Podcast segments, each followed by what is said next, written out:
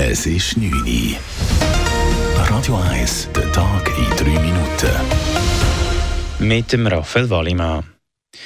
Der britische König Charles hat Krebs. Das teilt der Buckingham Palace auf Ex mit. Noch letzte Woche unterzog sich Charles einer Operation an der Prostata. Während seines Aufenthalts im Spital sei ein separates Problem gefunden worden, das Sorge bereite, heißt es in der Mitteilung weiter. Weiterführende Tests hätten ergeben, dass es sich um eine Form von Krebs handelt. Welche Form von Krebs wurde nicht mitgeteilt. Charles ist 75-jährig und erst seit etwas mehr als einem Jahr auf dem Thron. Die rekordhohe Anzahl Schwarzfahrten in der Schweiz alarmiert die ÖV-Anbieter. Zurzeit sind fast eine Million Menschen im nationalen Schwarzfahrerregister erfasst. Seit 2019 hat sich diese Zahl mehr als verdoppelt. Laut Susanna Witwer, Kommunikationsverantwortliche der ÖV-Branchenorganisation Allianz Swisspass, liegt der Hauptgrund auf der Hand. Also ein Grund kann sicher sein die Zunahme der Fahrgäste.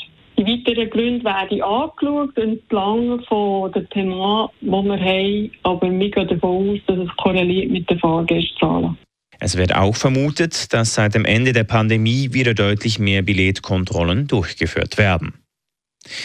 Die Stadt Winterthur erhält definitiv einen Mindestlohn. Der Bezirksrat hat einen Rekurs gegen die Einführung des Mindestlohnes abgelehnt, wie die Initianten des Mindestlohnes mitteilen. Im Sommer hatte sich eine deutliche Mehrheit der Winterthurerinnen und Winterthurer für eine entsprechende Volksinitiative ausgesprochen. Sie verlangt einen Lohn von mindestens 23 Franken pro Stunde. Dagegen hatte die Handelskammer Rekurs eingelegt. Auch in der Stadt Zürich wurde ein Rekurs gegen einen Mindestlohn von 23 Franken 90 abgelehnt. Der Zürcher Kantonsrat hat sich gegen einen größeren Abstand für Windanlagen ausgesprochen. Die SVP verlangt in einem Vorstoß, dass der Abstand von Windanlagen zu Wohngebieten auf 1000 Meter vergrößert wird. Die Gemeinden sollten entsprechendes Mitspracherecht erhalten. Der Vorstoß wurde allerdings deutlich verworfen. Damit würde die Windenergie im Kanton Zürich faktisch verboten, hieß es. Radio 1 Wetter.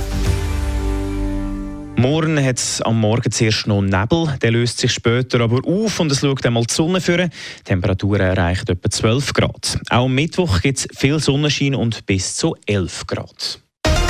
Das war der Tag in 3 Minuten.